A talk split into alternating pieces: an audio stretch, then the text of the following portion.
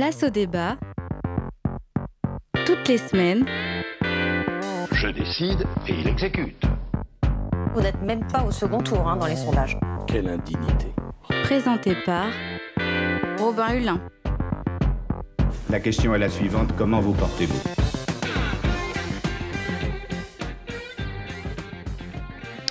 Bonjour à tous et bonjour à toutes et bienvenue dans ce nouveau numéro de Place au débat. Comme toutes les semaines avec mes invités, nous mettons en avant une thématique qui agite l'actualité française. Et cette semaine, nous parlons de la crise du logement et des 70 ans de l'appel de l'abbé Pierre. La Fondation a publié son rapport annuel il y a quelques jours et les chiffres dévoilent une situation inquiétante. 4 millions de personnes sont mal logées. C'est un sujet que nous avions abordé dans cette même émission de Place au débat il y a quelques mois maintenant, avec des élus et représentants du parti, de partis politiques et de collectivités. Mais cette fois-ci, sur ce même sujet, nous allons parler du travail des acteurs du territoire, comment les associations sur le terrain œuvrent pour trouver des solutions à l'échelle locale au cœur de cette crise du logement. L'accompagnement social et l'insertion par le logement sont-ils intimement liés? Que reflète le rapport de la Fondation Abbé Pierre, 70 ans après l'hiver 54 De quoi cette crise et cette explosion du mal logement sont-elles le nom? Avons-nous tardé à ouvrir les yeux, à prendre conscience de cette situation critique? Et enfin, cette crise du logement concerne-t-elle aujourd'hui des nouvelles classes sociales Peut-on parler d'une pauvreté avec les classes moyennes? Voilà pour les principaux axes de ce temps d'échange passé ensemble aujourd'hui. Pour démarrer cette émission aujourd'hui à mes côtés, deux invités. Déjà Jean-Luc Catanzaro, bonjour. Bonjour. Merci d'être avec nous. Vous êtes euh, le fondateur de l'association Un regard, un sourire, un toit. Vous menez aussi le projet des bureaux du cœur euh, sur notre département, sur l'antenne locale en Sarthe. Et depuis 2021, vous êtes vice-président du Conseil régional des Pays de la Loire, délégué à la formation et à l'emploi. Donc un engagement politique désormais parce que vous œuvrez depuis euh, de nombreuses années pour l'insertion, la lutte contre le mal logement, pour trouver des solutions à l'échelle locale. On va revenir en détail sur ces projets d'association, sur les bureaux du cœur notamment. Mais avant ça, je me tourne vers mon deuxième invité, François-Daniel Vaudor, président d'Habitat et Humanisme en Sarthe et en Mayenne, également membre du conseil de surveillance de la Fédération Habitat et Humanisme. Bonjour. Bonjour. Merci d'être avec nous. Alors, nous devions avoir à nos côtés aujourd'hui des représentants d'Emmaüs, mais malheureusement, pour des raisons d'agenda, ils ne peuvent participer à cette émission. François-Daniel Vaudor, pour commencer, avant de se pencher sur les, différents sujets de ce temps d'émission, d'abord les actions et missions d'Habitat et Humanisme. La fédération comporte 59 implantations locales, dont euh, une ici en Sarthe. On estime que dans notre région, Habitat Humanisme gère environ 720 logements, le tout pour favoriser l'inclusion professionnelle, comme vous le dites François Daniel Vaudor, quelles sont les missions premières d'Habitat et Humanisme? Euh, Donc les missions premières d'Habitat et Humanisme se comportent au travers de trois branches. Euh, il y a une branche logement, il y a une branche euh, de logement accompagné, il y a une branche urgence accueil de réfugiés avec des papiers et une branche médico-sociale qui se développe actuellement, qui est le soin, puisqu'Habitat Humanisme, au niveau de la Fédération nationale, gère 50 EHPAD. Sur cette branche médico-sociale, justement, quelles sont les, différentes actions? Comment est-ce que vous travaillez avec euh, les, acteurs du territoire pour répondre à cette problématique? Ben, euh, C'est une branche qu'a développé Bernard Devers, qui est le père fondateur d'Habitat et, Humanisme il y a bientôt 40 ans. Et cette branche se développe parce que tout simplement, euh, le constat qui est fait, c'est qu'à explosion, à, à exposition de 2031, il y a un vieillissement de la population Jean-Luc Catanzaro n'en fait pas partie, mais moi-même, je vais bientôt arriver, et que ce besoin d'accompagnement et du soin est très important chez Humanis. Donc, localement, il y a différents projets qui sont en cours et qui sont en évolution, mais c'est la troisième branche qui se développe d'Habitat hmm. Humanisme depuis maintenant quelques temps. Parce que vous expliquez sur le, site internet de Habitat Humanisme, quand on se penche un peu sur l'émission, euh, que vous ne proposez pas d'accompagnement d'urgence, mais de l'accompagnement par le logement. Finalement, quelle différence on fait? Alors, l'accompagnement par le logement, c'est très simple. Euh, ce que je veux dire, aujourd'hui, nous sommes confrontés sur notre territoire à beaucoup de personnes qui se retrouvent en position euh, de précarité parce que tout simplement une rupture familiale euh, pour des enfants où les parents se sont en rupture, une rupture de divorce, etc., de femmes seules avec enfants. Et, qu'est-ce qui se passe? On, a affaire à des gens qui sont, on va dire, en, en cabossé par la vie, en précarité énergétique. Et, le rôle qu'il faut tenir, c'est de l'accompagnement. Et cet accompagnement, on peut dire que c'est un rôle de, parents. Hmm. Et on les accompagne simplement qu'ils puissent retrouver leur autonomie pour repartir vers un projet de vie. Et sur, sur l'aspect logement, sur cette euh, thématique du logement, combien de, de personnes aujourd'hui sont accompagnées sur notre territoire sartois? Alors aujourd'hui sur la Sarthe, nous accompagnons 70 personnes, si vous voulez, qui sont soit en logement diffus, soit en logement intergénérationnel. Et pour accompagner euh, dans ces logements diffus, nous faisons appel à des propriétaires solidaires avec qui nous travaillons en parfaite collaboration, comme d'ailleurs une, une association avec qui nous avons du partenariat au Mans, qui est l'association Tarmac, sur Mm. lequel nous sommes sur des créneaux. Et c'est le principe que l'on a de travailler avec des propriétaires solidaires pour loger et accompagner ces personnes. Jean-Luc Attanzaro, je me tourne vers vous. Vous avez donc créé l'association Un regard, un sourire, un toit il y a quelques années. Et puis aujourd'hui, vous coordonnez les bureaux du cœur sur l'antenne en Sarthe. Déjà, Jean-Luc Attanzaro, présentez-nous un peu la, la genèse de ce projet Un regard, un sourire, un toit. Eh ben, je vais aussi euh, faire deux petites corrections. La première, c'est que j'ai pas monté l'association. Oui, pardon. C'est bien vrai. une action. Non, Oui, mais, mais bien sûr, beaucoup de personnes pensent qu'il y a une association, mais il n'y en a pas pour une raison simple, c'est que, en fait, je, je j'ai fait essentiellement du lien entre le monde de l'entreprise et le monde associatif. Et il y a des associations qui font ça très bien. Habitat Humanis euh, vient, vient, vient de l'expliquer et, et- et Tarmac également. Donc, euh, euh, et puis le deuxième sujet, c'est que effectivement, les, sur les bureaux du cœur, euh, j'ai j'ai eu le, le plaisir de les lancer pendant un peu plus d'un an et, de transmettre maintenant, même si je suis toujours leur Mhm. euh, meilleur ambassadeur ou leur ambassadeur le plus, le plus fidèle. euh, C'est enfin, ça, c'est pour ça qu'on peut vous pro- ouais, présenter mais- comme mais- ambassadeur, Ouais. vous participez à ce, ce voilà, projet. non, mais non, tout ça pour dire avec un peu d'humour, c'est que en fait, euh, ils, ils ont pris le relais avec, Mm. euh, avec deux, deux collègues et, et ça se passe bien. Et je suis ravi de pouvoir être, de, de pouvoir leur apporter du soutien. Un regard, Donc- un, un- un sourire, un toit, un regard, justement. Il y, a, il y a une histoire autour de ça. Oui, parce que à l'origine, moi, je pensais pas du tout à des aspects de logement. Je, je- je souhaitais juste euh, envoyer un message euh, très simple. hein, parce que quand tu croises une personne à la rue, euh, Mm. un petit regard, un petit sourire, on se doit rien, parce que c'est jamais très simple, ni pour les personnes à la rue, peut-être même pas quand on passe. On peut pas non plus parler tout le temps avec tout le monde. Et, et puis, on se pose forcément un certain nombre de questions. Est-ce que ça va être long? Est-ce que ça va pas être long? Qu'est-ce qu'il va me demander? Donc, parfois, on détourne le regard. Et, et- et donc, c'est simple pour personne. Et, et j'avais juste envie d'envoyer ce message. Et J'avais été monter quelques actions, notamment avec des jeunes du CFA, pour faire un salon de coiffure euh, dans la rue. Ça a eu beaucoup de succès. Puis ensuite, on a été élu talent de la Sarthe. Et puis après, euh, avec, euh, avec euh, le stade à l'époque, MM Arena, Mm. il m'avait euh, proposé et offert le, le stade pour monter des actions. les Noëls au, au stade qui permettaient de passer des superbes soirées, de, de pouvoir buzzer sur tout ça, de pouvoir travailler sur l'image et, et les idées reçues au- auprès des gens de la rue. Puis au regard de ce succès-là, parce que ça avait fait pas mal de, de- de bruit dans la presse locale, y compris ici, je- plusieurs fois que je, que je raconte cette histoire euh, chez Radio Alpa qui m'a toujours soutenu, euh, je me suis dit, mais est-ce que je peux faire quelque chose pour le logement? Donc j'avais été voir à l'époque la direction départementale de la cohésion sociale, la DCCS, pour leur dire, mais explique-moi comment ça fonctionne. J'avais été voir Olivier, que je connaissais, qui me dit, bah écoute, voilà, il y a le 115, il y a des hébergements d'urgence, il y a euh, des foyers, il y a... Il me parle d'hébergement, je dis non, mais moi je te parle de logement. Il me dit, ah bah il y a bien un truc qui existe, ça s'appelle l'intermédiation locative. Ce sont des propriétaires euh, dits solidaires à qui on prend euh, le logement, on, on leur couvre le loyer, on leur couvre, on, on prend le bail et puis on garantit l'accompagnement de la personne. Bah, je dis c'est bien ça, je dis c'est pas mal. Et j'ai dit mais on en fait beaucoup. Il me dit non, pas trop sur le Mans. euh, on a commencé avec Tarmac, euh, mais par contre, toi, avec ton réseau euh, d'entreprises et puis de propriétaires privés, ça peut peut-être. Bah, je dis, on y va. Mais par contre, on va pas l'appeler l'IML, on va l'appeler un regard, un sourire, un toit, puisque mon opération un regard, un sourire avait eu un certain succès. Et donc, euh, on, a, on a lancé ça avec, on a fait une expo, je rentre pas dans les détails, avec des portraits de, de, sept femmes et cinq hommes qui ont accepté, des, amis qui étaient dans les assos et notamment des personnes à la rue, qui ont accepté de, de- de faire un, un portrait avant et après une séance de relooking euh, fait par, les, par la cravate solidaire pour les, pour, pour les fringues et, et puis euh, pour les jeunes euh, au niveau de, de- de- de la coiffure et du maquillage au CFA de, de 72, hein, le CFA de la coiffure Mm. 72, qui est, qui est partenaire historique. Et puis, euh, et puis cette expo a tourné partout. Ça nous a permis d'en parler, d'en parler, d'en parler dans des écoles, dans des collèges, dans des, dans, dans, dans, dans des lieux sur le Mans. Et puis, euh, ça a commencé à bien marcher. On a eu plusieurs appartements, puis, d'autres appartements. Et pour faire un résumé rapide, on a démarré en, février ou mars 2020. On a fait un bilan avec euh, Tarmac, parce que c'est eux qui avaient été sélectionnés par la ville du Mans au départ et euh, la, DCCS pour être l'opérateur technique. Et donc, avec Tarmac, qui a bien sûr eux aussi cherché des propriétaires privés, et puis moi je leur ai donné un bon coup de main.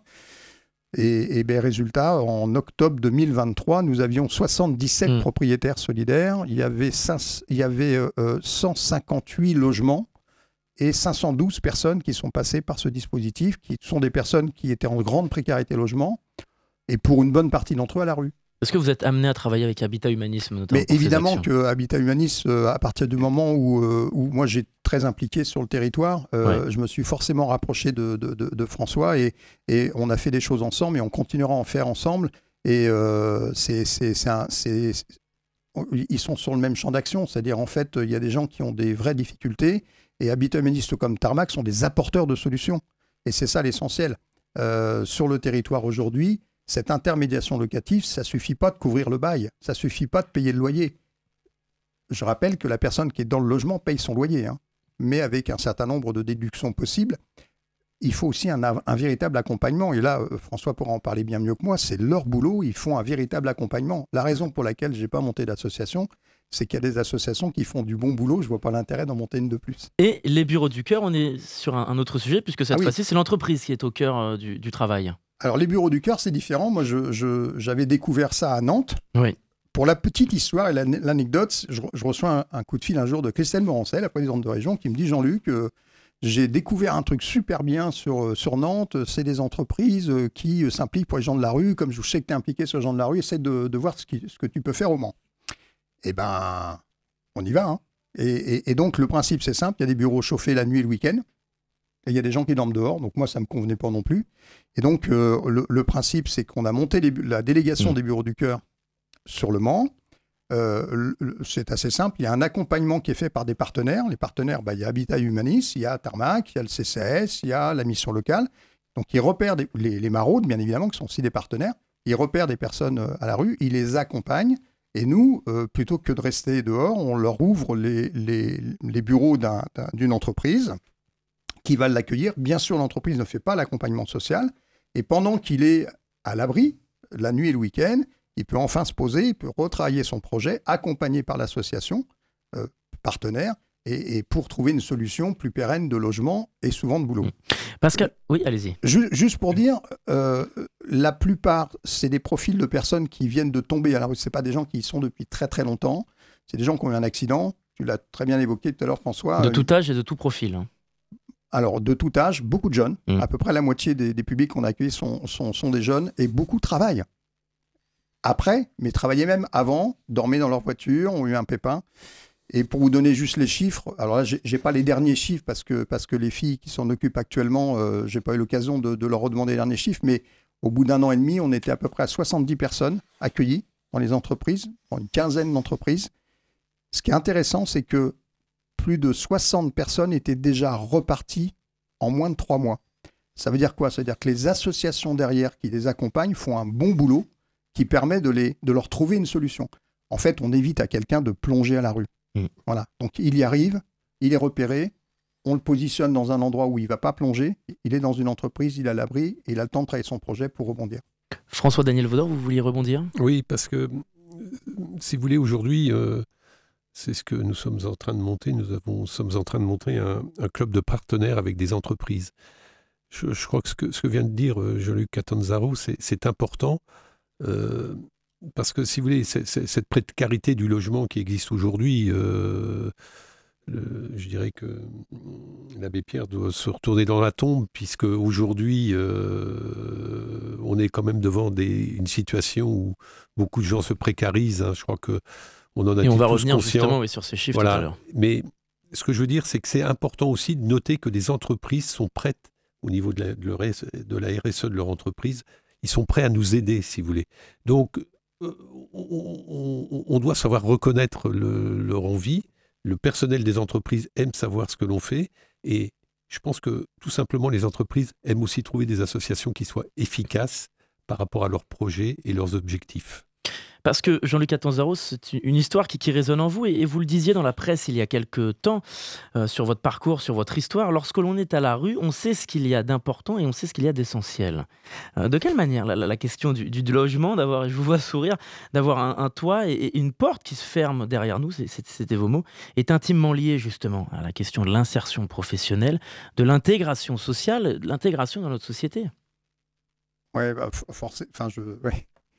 Euh, comment vous dire les choses? Quand vous cherchez un boulot, il vous faut une adresse. Mm. Quand vous cherchez une adresse, il vous faut un boulot. C'est vrai qu'il m'est arrivé, moi, de passer un peu de temps dehors, à la rue, après euh, un boulot très intéressant et passionnant dans une autre région. Et, euh, et, et, en fait, la, la, rue, c'est un milieu à la fois difficile, mais c'est en même temps un milieu aussi, il y a beaucoup de solidarité entre eux. Entre les frangins, comme vous les appelez. Ouais, je les appelle les frangins. Et voilà, c'est. Et euh, pour en sortir, c'est un, un, gars qui me dit euh, Qu'est-ce que tu fous là? Et je lui réponds comme toi. Il me dit Non, non, pas comme moi. Parce que moi, je suis un ancien ingénieur. J'ai choisi de vivre euh, dehors. C'est un choix. Et euh, je suis un homme heureux et libre. Et là, toutes les idées reçues tombent. Un mec qui est à la rue qui vous dit, qui n'a rien et qui vous dit je suis un homme heureux et libre, c'est pas forcément ce mmh. à quoi je pensais en arrivant dans la rue. Et euh, il m'a donné un petit coup de main pour euh, avoir une chambre d'hôtel, pour répondre à votre question. Et c'est ce soir-là, dans cette chambre d'hôtel, avoir passé un peu de temps dehors, que j'ai compris la différence entre ce qui était important et ce qui était essentiel. C'est vrai que c'est important de pouvoir se doucher, de se laver, de dormir plutôt au chaud. Mais ce qui est essentiel, c'est de pouvoir fermer la porte, de dormir en apaisé, en sécurité d'une certaine manière. Puis évidemment, après, quand vous retournez chercher un boulot et que vous êtes un peu mieux rasé, que vous vous sentez meilleur, et au lieu de dire bonjour, je cherche du travail, je me souviens à l'époque, j'avais dit euh, bonjour, je suis cadre sur la région parisienne, ce qui était vrai hein, quelques mm -hmm. temps avant. Je compte m'installer sur ce secteur, sur la région, qu'est-ce qu'on peut faire ensemble? Donc je devenais quelqu'un qui proposait quelque chose plutôt qu'il plutôt qu réclamait et quelqu'un qui était plus présentable. Donc pour répondre à votre question, euh, évidemment que les gens qui ont traversé des moments difficiles, ils savent la différence entre ce qui est important et ce qui est essentiel. Et, ce qui est remarquable, c'est que sur le nombre de personnes qu'on a pu euh, faire passer dans ces dispositifs, un regard, un sourire, un toit, l'IML, euh, dont l'accompagnement a été fait par euh, Habitat Humanis, par, par Tarmac, par des assos qui savent faire et non pas par moi, il y a eu quasiment aucune difficulté. Parce que quand on a un toit sur la tête et qu'on n'en a pas eu pendant un certain temps, on en prend vachement soin du toit. Et, et pour connaître quelques copains propriétaires qui ont accepté de jouer le jeu, ils m'ont dit, mais tu sais que j'ai moins de soucis parfois qu'avec monsieur, madame, tout le monde, en leur confiant à eux euh, ce, ce, logement pour qu'ils le mettent en location. C'est de la location sous location d'une certaine manière. Et justement, sur cette question, on va se tourner vers les derniers chiffres du rapport de la Fondation Abbé Pierre. Quels constats, quelles actions Donc, la Fondation Abbé Pierre a, dévoilé son 28e rapport national sur le mal logement en France. C'était le 1er février, à l'occasion des 70 ans de l'appel de l'Abbé Pierre, pendant l'hiver 54, après qu'il ait lancé un appel à la radio sur les ondes auprès des dirigeants de l'époque, après la mort de plusieurs personnes à cause du froid interminable de, de cet hiver 54. Et donc, selon les chiffres de 2023, 4 millions de personnes sont mal logées en France, 12 millions de personnes sont en difficulté et sont fragilisées par rapport à leur logement. Et surtout, on apprend que 330 000 personnes sont sans domicile fixe en France. C'est un chiffre très difficile à évaluer, très certainement sous-estimé selon beaucoup d'observateurs. Déjà, François-Daniel Vaudor, quel est votre regard sur ces dernières données de la Fondation Abbé Pierre qui mettent en avant un, creux qui s'élargit?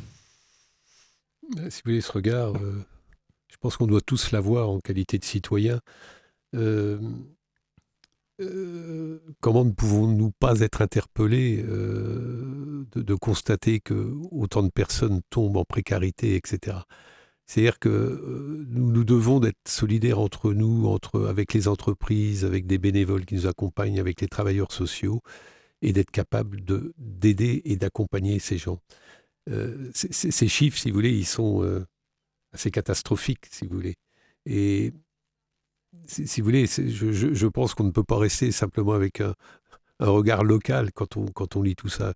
Je, je pense que euh, les, les, femmes et les hommes politiques doivent être capables de bien s'interroger.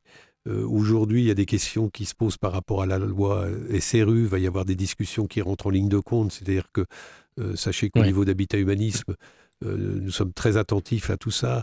L'important, c'est éviter de ghettoiser des gens, de, ne pas pouvoir les loger, qui se retrouvent dans des quartiers euh, qui ne sont plus prioritaires ou qui n'ont plus le droit. Le, le but, c'est de les accompagner vers des, des logements dans les quartiers pour qu'il y ait tout simplement ce qu'on appelle une belle mixité sociale.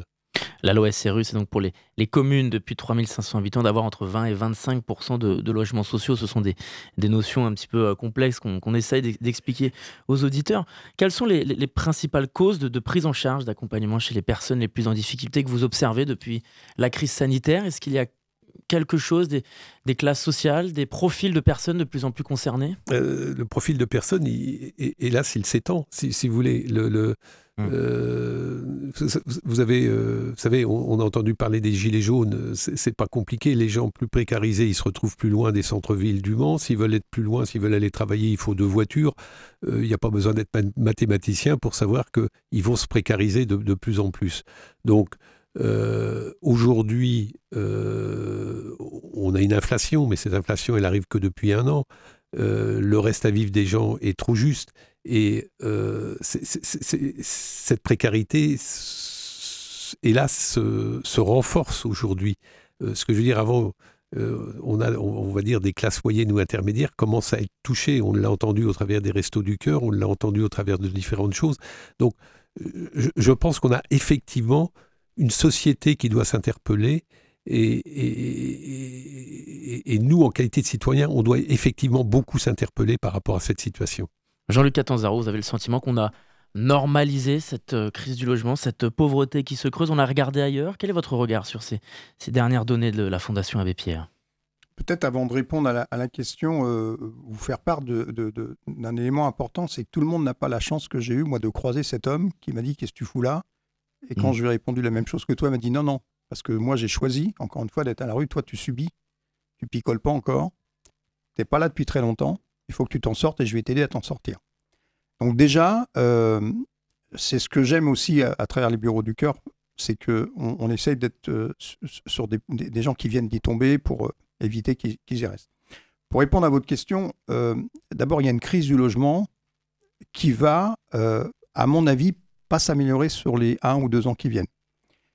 Il y a plein de facteurs, je ne vais pas rentrer dans les détails. Vous avez à la fois les problèmes de taux, les problèmes de coûts de matériaux, les problèmes d'évolution de, la- de- de- de- euh, des, règles sur l'isolation, les, taux d'intérêt. Enfin, il y, a- il y a tout un tas de. euh, voilà, l'inflation. euh, bon. Bien sûr. Il y, a, il y a tout un tas de raisons, on, on les connaît, c'est pas le sujet du jour, mais et je ne suis pas sûr que ça se règle euh, parce que en fait, c'est des facteurs qui dépendent de plein, plein de choses et je suis pas sûr que ça se règle très rapidement. Parallèlement à ça, bah, François l'a très bien dit, il y a, effectivement un- un- une réalité, c'est au-delà du pouvoir d'achat, c'est même le pouvoir vivre. Ce que tu évoquais, hein, François, c'est globalement euh, euh, qu'est-ce qui nous reste pour vivre? Et effectivement, euh, quand vous précarisez, quand les gens se précarisent, bah, ils font un certain nombre d'arbitrages et ces arbitrages euh, sont compliqués et, on finit aussi par avoir des situations où on n'arrive pas à se loger. Euh, Le nombre de personnes qui travaillent et qui n'arrivent pas à se loger a aussi augmenté. Donc là, il y a quand même une question à se poser, y compris quand on bosse, on a du mal à trouver un, logement.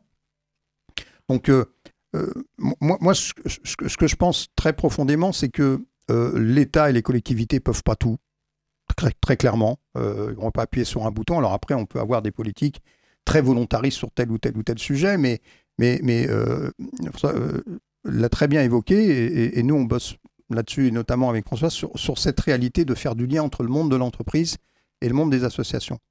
Euh, parfois, elles se connaissent, parfois, elles se connaissent peu, parfois, elles font du lien, parfois, euh, elles font moins de lien. Bon, chez, chez, chez Habitat Humaniste, ils ont, ils ont l'habitude de, de, de, de- de faire du lien avec, avec les entreprises. Et moi qui suis très euh, en lien avec le monde de l'entreprise, je, je- je sais qu'elles elles veulent aider, sincèrement aider, à la fois dans leur politique RSE, c'est vrai, mais pas que. Euh, il y a aussi une évolution euh, en termes d'indicateurs demain et d'obligations réglementaires d'indicateurs sur les grandes, mais ça va évoluer vers les plus petites entreprises euh, qui, qui font qu'ils auront des, des- des rapports d'activité, des indicateurs non financiers à présenter. Donc il y a vraiment une volonté des entreprises de s'impliquer. La question qui se pose parfois, c'est qu'elles ne savent pas à qui et comment aider. Mm. Et c'est vraiment un sujet important. Et je pense qu'il ne faut pas qu'il y ait d'un côté les entreprises et de l'autre côté les associations. Il y a des apporteurs de solutions sur un territoire qui peuvent être solidaires. Les apporteurs de solutions, ça peut être une entreprise, par de l'argent, pourquoi pas, mais aussi par du mécénat de compétences, par euh, des bureaux, par euh, des locaux, par de la technique, par des salariés qui ont envie de s'impliquer, par des bénévoles dont, dont- on manque parfois. Et puis de l'autre côté, vous avez des associations qui, elles, ont une véritable compétence pour pouvoir agir. Et quelque part, ce que j'ai fait moi avec un regard, un sourire, c'est un peu ça. J'ai fait du lien finalement, et j'ai été un peu le commercial de l'opération IML qu'a qu'a emmené euh, Tarmac et Habitat Humanis euh, euh, pour trouver des logements et de faire le lien entre ce monde de l'entreprise, ce monde des propriétaires privés et le monde des associations qui ne se connaissent pas vraiment. Parce Et que moi, je, je, je pense qu'il y a plutôt des, des- des gens à travailler ensemble comme apporteurs de solutions à des personnes en difficulté Et là, il y a des sources de financement et des sources d'action très fortes. François-Daniel Vaudor Oui. Euh, je suis, d'accord avec ce qui vient d'être dit, mais c'est quand on, quand on reparle de ce rapport de l'abbé de l'abbé Pierre, de ce qu'on constate de- du terrain, les, actions- les associations locales avec les entreprises, on le voit bien, nous sommes, nous sommes prêts à aider avec des contributeurs bénévoles, avec tout le monde. Mais je pense qu'effectivement, il faut aussi qu'il y ait peut-être une régulation politique euh, qui, qui, qui, s'implique, parce que si, si on relègue ces ménages pauvres dans des zones très paupérisées, on va accentuer cette crise. Donc, si vous voulez, le, le- le- débat, on peut l'avoir entre nous ici. Je pense qu'autour de la table, nous sommes tous convaincus que nous sommes capables de faire.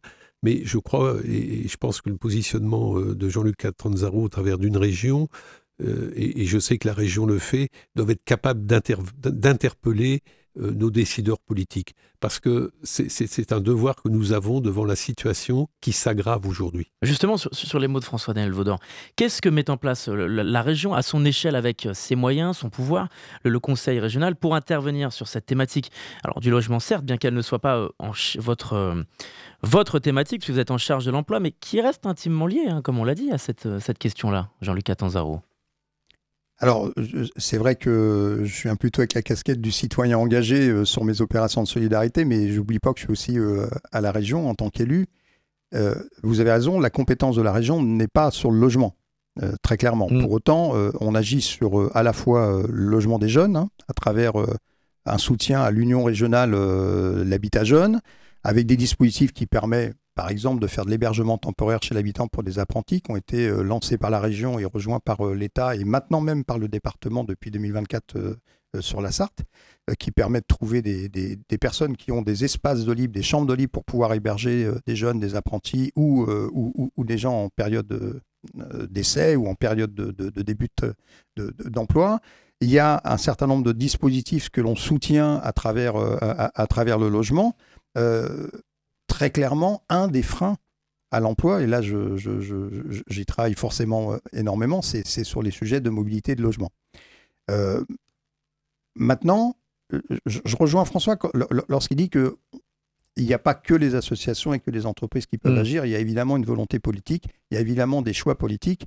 Euh, très clairement, aujourd'hui, il faut qu'il y ait des orientations euh, euh, politiques qui fassent qu'il y ait un vrai plan d'action pour le logement. J'ai cru entendre qu'il y avait des que, le gouvernement voulait s'y attacher très fortement parce que ça c'est c'est indispensable aujourd'hui de relancer la fabrication, ne serait-ce que de logements. Juste un chiffre, hein, euh, on en fait à peu près un peu moins de 300 000, il en faudrait entre 5 et 600 000. Donc déjà, rien que sur le stock du neuf, ça fonctionne pas. Et on sait que l'accès sur du non neuf est, compliqué. Et, quant à la location, c'est compliqué aussi. Donc il y a véritablement un, plan d'action à faire sur le logement. J'ai cru comprendre que le, gouvernement s'y penchait. Et, effectivement, il faut agir là-dessus, c'est clair. On va se retrouver dans quelques instants, puisque le, le temps passe. Après une pause musicale pour la deuxième partie de notre émission, on écoutera notamment un extrait d'une intervention de Christophe Robert, qui est le délégué généra- général de la Fondation Abbé Pierre, donc euh, dans une émission euh, C'est ce soir, le 1er février dernier, sur le logement. Avant ça, de la musique, Pink Floyd, Earth and Them. A tout de suite sur notre antenne.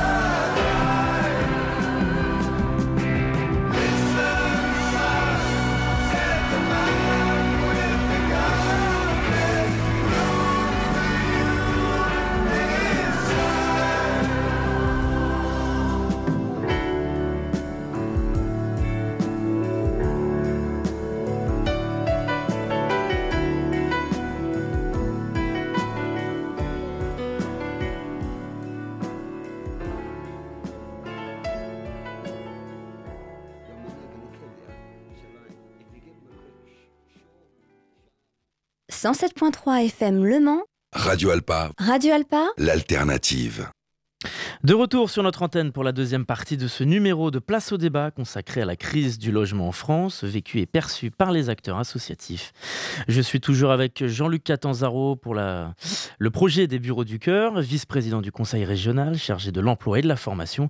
Et je suis aussi avec euh, François-Daniel Vaudor, président d'Habitat et Humanisme en Sarthe et en Mayenne.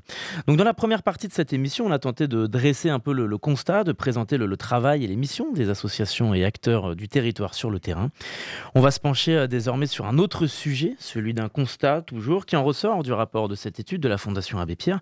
Y a-t-il aujourd'hui en, France une nouvelle classe de pauvres? Les citoyens de la classe moyenne sont-ils euh, devenus le nouveau visage de la pauvreté? On en parlait il y a quelques mois sur notre antenne avec euh, des acteurs de la solidarité comme le Secours populaire notamment. En tout cas, c'était un avis partagé par Christophe Robert, le délégué général de la Fondation Abbé Pierre, le 1er février dernier dans l'émission C'est ce soir sur France 5. On écoute cet extrait qui est un peu long, je tiens à, prévenir, puisqu'il y a un échange avec la journaliste Camille Diao qui est important de conserver dans son intégralité. On se retrouve juste après. Par exemple, euh, la qualité des logements depuis l'appel de 54 a considérablement évolué. Le nombre de personnes qui ont l'eau, l'électricité, la taille des logements, le nombre de mètres carrés par famille, par ménage a considérablement évolué. En revanche, il existe des personnes, des familles, qui vivent, pour certaines, dans les mêmes conditions qu'en 1954. À peu près 20 000 personnes dans des bidonvilles en France. Et puis on a vu des choses qui ont évolué positivement et puis qui ont ré- régressé. Je vais en citer juste deux. Le surpeuplement dans les logements, pour les raisons que j'évoquais tout à l'heure, ça a été une progression depuis des années et des années.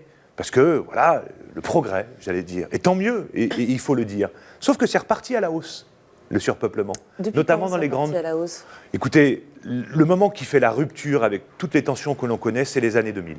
Avec le doublement des prix de l'immobilier, l'augmentation considérable des prix des loyers, des charges. Donc, on voit par exemple dans les grandes agglomérations repartir à la hausse euh, le surpeuplement. Ou vous l'avez évoqué dans votre sujet, le nombre de personnes sans domicile. Je dis bien que les personnes sans domicile, ce n'est pas que des personnes sans abri, c'est des personnes qui vont aussi être en hébergement d'urgence. C'est une définition de l'INSEE.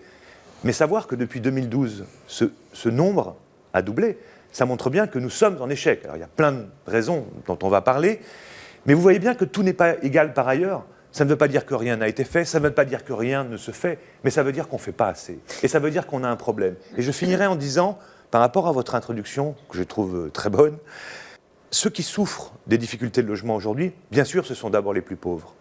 Bien sûr, ce sont aussi les modestes. Mais ce sont aussi les classes moyennes, les classes moyennes inférieures. Et nous n'avons pas du tout la même définition des classes moyennes que celle du Premier ministre il y a deux jours, quand il dit qu'il veut faire rentrer les logements intermédiaires dans la loi SRU, qui c'est totalement inacceptable. Pour vous donner une idée, ces logements intermédiaires, le plafond pour y rentrer, quand on habite à Lyon et qu'on est un couple avec deux enfants, c'est 7500 euros par mois. On va parler de tout ça euh, et on va en débattre avec tous nos invités, mais je reste encore un petit peu avec vous ce matin. Euh, sur France Inter, votre collègue Manuel Domergue, qui, travaille également pour la Fondation, euh, disait que la pauvreté sans racines s'installe en France et que le drame, c'est qu'on s'y accoutume. Est-ce que ça veut dire, et c'est un peu la question que je, posais tout à l'heure en introduction, est-ce que ça veut dire qu'on a regardé ailleurs, qu'on a laissé les choses se faire et, qu'il y a une forme d'indifférence qui est montée en France à ces questions-là? Alors, oui, on a laissé faire, oui, on a regardé ailleurs. Alors, toute chose égale par ailleurs. C'est-à-dire que nous avons une protection sociale en France qui, comparativement à de nombreux pays, est plutôt bonne, est plutôt forte, il faut le dire. Mais vous savez, ça fait penser à, l'hôpital, ça me fait penser euh, à l'école. Et c'est vrai dans le domaine du logement. Il y a un lent délitement. Euh, ce qui se passe, on en parlera sur le logement social, aujourd'hui, c'est une catastrophe. 125 000 logements sociaux en 2016, 82 000 en 2023. C'est 40 000 logements sociaux en moins chaque année parce qu'il y a eu des coupes budgétaires. 1,3 milliard en moins du budget de l'État qui vient ponctionner les HLM. Et puis après, il y a eu des phénomènes, l'augmentation des taux, vous le disiez en introduction, etc. Ce que je veux dire, c'est que c'est lent, ce dont parlait Emmanuel Domer, c'est lent, mais nous, on le voit, et on voit les souffrances derrière. Et c'est là où, où il y a quelque chose qui tourne pas rond. Écoutons la France, écoutons les souffrances, écoutons ce que vivent les gens pauvres, modestes, les classes moyennes inférieures. L'augmentation juste de chiffres, plus 20% des, coûts alimentaires depuis deux ans, plus 42% de l'électricité. Ça passe pas pour les gens, même des gens qui bossent. Donc si on n'écoute pas ça et si on ne répond pas à ça, je crains que nous allions vers des lendemains difficiles. Voilà, il y a beaucoup de choses à, retenir dans cet extrait. François Daniel Vaudor, déjà, vous avez le sentiment que, comme il le dit, euh, le, directeur de la Fondation Abbé Pierre, qu'on s'est accoutumé, on a laissé faire euh, cette, euh, cette pauvreté grandissante qui impacte directement donc et qui en, résulte une crise du, logement sans précédent selon certains. Il parle aussi de surpeuplement notamment. Non, je ne pense pas qu'on puisse dire qu'on on a laissé faire. Je hmm. pense que euh, le gouvernement, euh, au travers de cette loi SRU, veut réfléchir à d'autres solutions, mais je pense que sur le fond du terrain, il y a un gros travail qui fait. Euh, sachez que je suis heureux d'entendre le directeur de l'abbé Pierre, puisque sa tante habite au Mans, elle est bénévole chez Habitat Humanisme. Donc voilà, c'est quelque chose où on est très concerné. ce que je veux dire, aujourd'hui, on ne peut pas dire qu'on ferme les yeux. Je, pense que les, solutions sont certainement très difficile à trouver, hein, au travers de ce qui, est dit, le, prix de l'immobilier, les, prix de, tout ce qui nous arrive, de l'inflation, etc.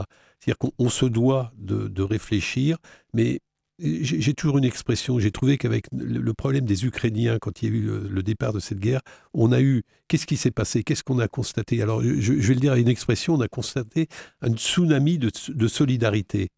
Donc, ce qui veut dire, c'est arrêtons de dire qu'il n'y a rien de possible, on s'est aperçu que des gens sont prêts à nous aider, que des propriétaires solidaires sont prêts à nous aider, que des entreprises sont prêts à nous aider, etc. Alors effectivement, il est peut-être utile d'interpeller un peu la classe politique, euh, nos décideurs et nos gouvernants. Et ça, c'est un travail qui peut se faire au travers de, personnes de la région, des gens impliqués comme Jean-Luc Cantanzaro, comme Christelle Morancet au niveau de la région, comme Yves Calip au niveau du Mans, ou au travers du Congrès de la Solidarité, il y a des choses qui se sont dites, au travers d'un maire euh, euh, et ancien ministre au, niveau de Stéphane Le qui soit bougé. Donc, faut aussi que les acteurs politiques relayent le travail que l'on fait sur le terrain. Parce que, si vous voulez, il y a une chose que l'on peut dire aujourd'hui, euh, nous, en tant qu'association, aussi bien des, gens comme Tarmac que nous, que toutes les associations qu'on a pu rencontrer, on a, on a des gens qui sont prêts à être solidaires, d'être prêts à aider. Donc effectivement, interpellons un peu nos hommes et femmes politiques qui sont aux décisions. Et ce que vous voulez dire, c'est que la parole des acteurs du territoire, des acteurs associatifs et vos actions ne sont pas assez prises en compte. Écoutez, regardez non, non, euh, elles, sont prises en compte, si vous voulez. Euh, je, vois, alors moi, ce que je connais bien, au niveau français, on voit bien que c'est pris en compte. Au niveau de la Sarthe, c'est pris en compte avec le ICAO, avec euh, monsieur, monsieur Alain qui est au niveau de la DDTS. Si, si, vous voulez, tout est bien pris en compte. Je, pense qu'il y a une réflexion à avoir, c'est une réflexion politique globale au travers de la situation qui est quand même aujourd'hui grave. Trois, ministres du logement en un an et demi, est-ce que c'est difficile aussi pour euh, les, acteurs locaux de, créer un, lien, un dialogue? Je ne peux pas vous répondre, je, ne sais pas. Je, crois que euh, tout simplement, euh, regardons ce qui se passe sur le terrain, écoutons les restos du cœur, écoutons ce qui remonte du terrain et, réagissons et faisons réagir nos hommes et femmes politiques. Je pense que c'est quelque chose de très important. Jean-Luc Attanzaro, sur les, mots de, Christophe Robert euh, sur cette euh, Fondation Abbé Pierre, sur cette intervention un peu longue, il y a beaucoup de choses. Quel est votre sentiment? euh, j'ai eu le plaisir de, partir euh, avec Yves Calip euh, au congrès national de l'UNCAS, l'Union nationale des CCS, et il y avait une table ronde justement sur ces sujets-là, et j'ai eu le plaisir d'être invité et de pouvoir y participer. Donc je l'ai rencontré, on a pu échanger longuement sur ces sujets-là. je précise qu'effectivement, Yves, on a beaucoup de chance sur le Mans parce qu'il s'implique énormément. C'est vraiment un politique de terrain, très Mais adjoint en solidarité, effectivement. Oui, oui, sur les solidarités, adjoint en solidarité. Et et puis, on, peut aussi le dire, euh, Stéphane Le Foll, euh, si euh, Yves peut agir, c'est qu'il y a une volonté politique aussi du maire d'être sur les sujets de solidarité, sur, la ville du Mans. C'est plutôt remarquable, faut le dire. On évoquait effectivement, est-ce qu'il faut alerter les politiques? Évidemment qu'il faut alerter les politiques, la question ne se pose pas, mais je, crois que les politiques, ils ont, ils ont une mission, c'est de créer les conditions à ce que les choses se fassent. Et ceux qui font, c'est quand même les gens du terrain. Et c'est là où je rejoins François très clairement, c'est que il y a des choses qui se font sur le terrain il faut peut-être leur faciliter la vie, il faut peut-être euh, simplifier les choses. Euh, les agriculteurs nous, nous, ont fait euh, mettre en lumière la complexité et on la retrouve dans plein de domaines, dans les entreprises, dans les petites entreprises, dans les moyennes entreprises, dans les grandes entreprises, dans les collectivités. La complexité, il faut faire les choses simples, il faut que les choses se, soient beaucoup plus fluides, soient beaucoup plus réactives. Maintenant, peut-être un mot, parce que je trouve que ce qu'il a dit était intéressant. Il a rappelé que euh, on, parle de 330 000 SDF sans domicile fixe. C'est quoi un sans domicile fixe? Est-ce que c'est quelqu'un qui dort forcément dehors? La réponse est non. Heureusement qu'il n'y a pas 330 000 personnes qui dorment dehors. Un sans domicile fixe, par définition, il va aller euh, squatter un côté, un copain, euh, un hôtel, un, hébergement d'urgence, un foyer.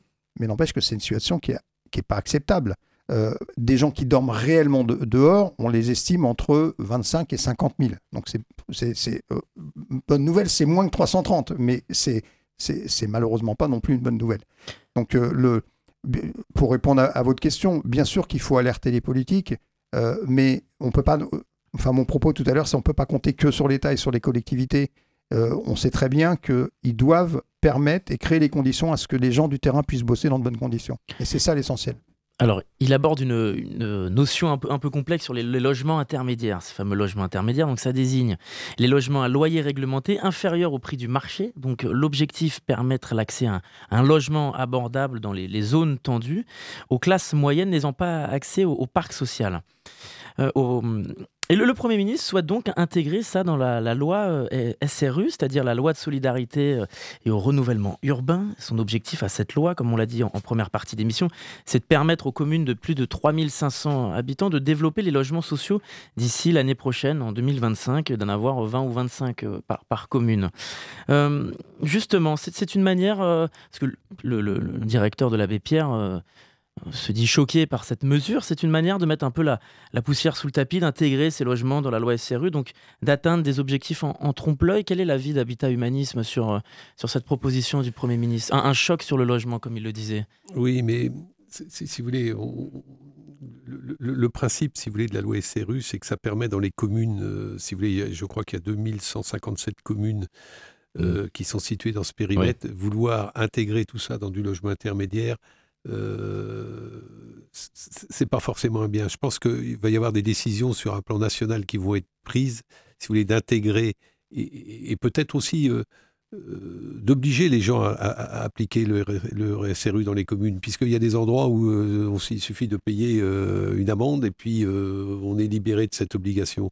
Je, pense qu'il doit y avoir des obligations d'intégrer ces logements sociaux, tout simplement pour retrouver des quartiers équilibrés, de permettre à ces gens tout simplement de vivre normalement au niveau des localités et, de leur part importante.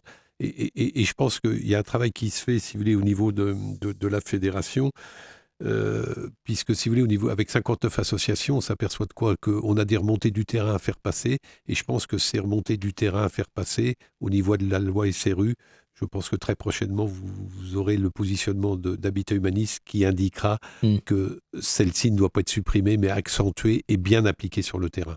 Justement, pour rebondir un peu sur vos actions sur, le terrain, vous expliquez qu'Habitat Humanisme est résolument tourné vers l'innovation et le mouvement à développer des outils économiques à vocation sociale pour financer et mener à bien ces actions. Qu'est-ce que vous entendez par ben, ce terme innovation Si vous voulez, c'est quelque chose de... En innovation, si vous voulez, on travaille avec deux foncières, c'est-à-dire que il y a deux foncières Habitat Humanisme, une pour la partie branche soins qui est en train de se développer fortement et une sur la partie du logement. Tout simplement, le, logement, c'est très simple. Si vous voulez, je vous disais tout à l'heure qu'il y avait des personnes qui étaient prêtes à être solidaires. Euh, autour de la table, on peut tous être solidaires. Euh, vous achetez une part d'Habitat Humanis, elle doit coûter environ 150 euros aujourd'hui. Elle vous donne une déduction fiscale de 25%. Donc, c'est un avantage qu'il y a là. Vous devez la conserver pendant 5 ans. 5 ans après, les intérêts qui sont donnés sont remis à Habitat Humanisme et euh, vous pouvez récupérer votre bien, votre, votre capital que vous avez mis cinq ans après. L'avantage qu'il y a dans ce cas-là, c'est que tout simplement, quand on arrive sur un projet, on arrive avec 35 ou 40% de fonds propres, bah, ce qui nous permet de créer des maisons intergénérationnelles, des pensions de famille, des, logements pour les aidants. C'est-à-dire qu'avec euh, une réflexion qu'a eu cette création, c'est Bernard Devers, hein, qui est le, père fondateur d'Habitat Humaniste, qui a démarré avec ce projet. Et avec ce projet, et le résultat de ce projet, et d'une manière intelligente, aujourd'hui, Habitat Humaniste a 5000 logements en propre, 5000 propriétaires solidaires au niveau de la France, etc. C'est-à-dire que quand on écoute les remontées du terrain, en, écoutant et en appliquant, des hommes et des femmes politiques, je le répète comme tout à l'heure, doivent être capables de, bien réfléchir aux options qu'ils prennent actuellement et en nous écoutant parce que nous sommes des acteurs actifs sur le terrain, en accompagnant les gens et en les aidant à se réinsérer. Et ça, c'est un travail important qui est fait par des travailleurs sociaux, des entreprises, comme je le disais tout à l'heure, et des contributeurs bénévoles. Cette émission euh, touche à sa fin, messieurs, donc on, est rattrapé par le temps. Est-ce qu'on peut redire un mot sur Habitat Humanisme Si on peut redonner des informations pratiques, est-ce qu'on peut vous retrouver, vous rencontrer euh, à certains endroits, à l'occasion peut-être euh, d'événements dans les semaines et les mois à venir, s'il y a des, actions? Effectivement, au niveau d'Habitat Humanisme, nous venons de transférer nos bureaux aux 16 places d'Alger. Euh, nous venons d'ouvrir une escale solidaire, si vous voulez, pour aider des gens à partager. Dans cette escale solidaire, si vous voulez, tout simplement, euh, on cuisine tous ensemble, on accueille des personnes qui sont là, il faut être sur inscription, tout le, tout le monde paye tout simplement un repas à 2 euros, échange, travail. Et ce qui est important, c'est que qu'est-ce qu'on retrouve? Vous savez, je vais faire un parallèle. Euh, Jean-Luc Catanzaro a dit un sourire, un regard, un toit. Et je peux vous certifier, quand on voit les gens qui repartent dans la vie mmh. avec le beau sourire, eh bien, je peux vous dire, à titre personnel, à titre de l'association, on peut avoir une grande fierté de ce que l'on fait. Jean-Luc Catanzaro, euh, même question, est-ce qu'on peut redonner les informations pour les bureaux du cœur notamment? Bah, les bureaux du cœur, euh, vous. Euh, de toute façon, j'ai une page Facebook. Il suffit de m'envoyer un petit message et je donnerai toutes les informations. Par contre, moi, si j'ai un message à faire passer, effectivement, c'est que. Et, et d'ailleurs, c'est la raison pour laquelle j'ai pas souhaité monter une association quand on écoute euh, Habitat Humanisme, quand on écoute François, on a compris qu'ils mm. savent faire. Ils savent faire, donc laissons faire les gens qui, qui, savent faire, que ce soit euh, telle ou telle ou telle association. Euh, écoutons-les, travaillons avec eux, et effectivement, pour moi, la, solution, elle passe par, par les gens du terrain. et, et c'est là-dessus que j'ai envie de conclure. Euh, c'est pas la peine de réinventer des trucs et des machins et des bidules. Commençons par bien appliquer les règles, bien appliquer les lois. On n'a pas la loi SRU. Et commençons par travailler avec les gens qui savent faire sur le terrain et qui veulent s'impliquer. François-Daniel Vaudor Oui, euh, j'étais l'autre jour chez, chez une radio RCF et qui faisait une interview dans une résidence intergénérationnelle et les gens s'exprimaient euh, de ce qu'ils étaient. Et un jeune a dit bah, qu'est-ce qu'il ressentait d'habitat humanisme ou d'association et tout. Il, nous a dit tout simplement euh, Ah, ben, avant j'avais une famille et tout, Et puis à la fin, il, il nous a dit, mais non, en fin de compte, j'avais pas de famille, je l'ai retrouvé ici. On m'a demandé une conclusion à ce moment-là. J'ai pas de conclusion à faire dans ce cas, dans, dans ce cas-là. Cette personne, elle a tout simplement retrouvé une famille, des liens. Et, et- et ce jeune aujourd'hui, il y a de fortes chances parce qu'on l'accompagne et il est normalement en cours de recrutement chez Vinci au Mans. Et ça, si vous voulez, c'est ce qui remonte du terrain, c'est ce qui nous permet derrière d'éviter d'avoir des gens qui ne soient uniquement sur des, de- de- de- de- des biens euh, so- sociaux, si vous voulez, des, des allocations, etc. Parce que ces gens-là, quand on les accompagne bien, ils sont tout simplement prêts pour être autonomes et retourner vers le monde du travail. Jean-Luc Catanzaro, une dernière chose. Non, mais c'est, c'est- enfin, des belles histoires comme celle-là, c'est ce qui nous alimente. Moi, je, je me souviens, parce que j'y pensais, c'est ici à Radio Alpa que j'avais parlé de, de, de- de mon copain Mika, que, que, que j'avais retrouvé dans la Oui. rue. Et, et- et quand euh, Mika, maintenant, il m'envoie un SMS pour me dire qu'il a retrouvé du boulot, qu'il a retrouvé sa fille, qu'il est maintenant papy, on n'a pas besoin de conclure. Merci beaucoup, messieurs, d'avoir répondu à notre invitation. Jean-Luc Catanzaro et François-Daniel Vaudor, merci. Donc, pour tout savoir sur les bureaux du cœur et Habitat et Humanisme, on peut aller sur les sites internet. Et puis, c'est une émission que vous pouvez réécouter en podcast sur radioalpa.com et sur toutes les plateformes de podcast. Merci à Romain Alinan pour la réalisation technique de cette émission. Et dans quelques instants, c'est l'Amphi avec Charlie Pless, comme tous les soirs. En attendant, je vous dis à très vite sur notre antenne.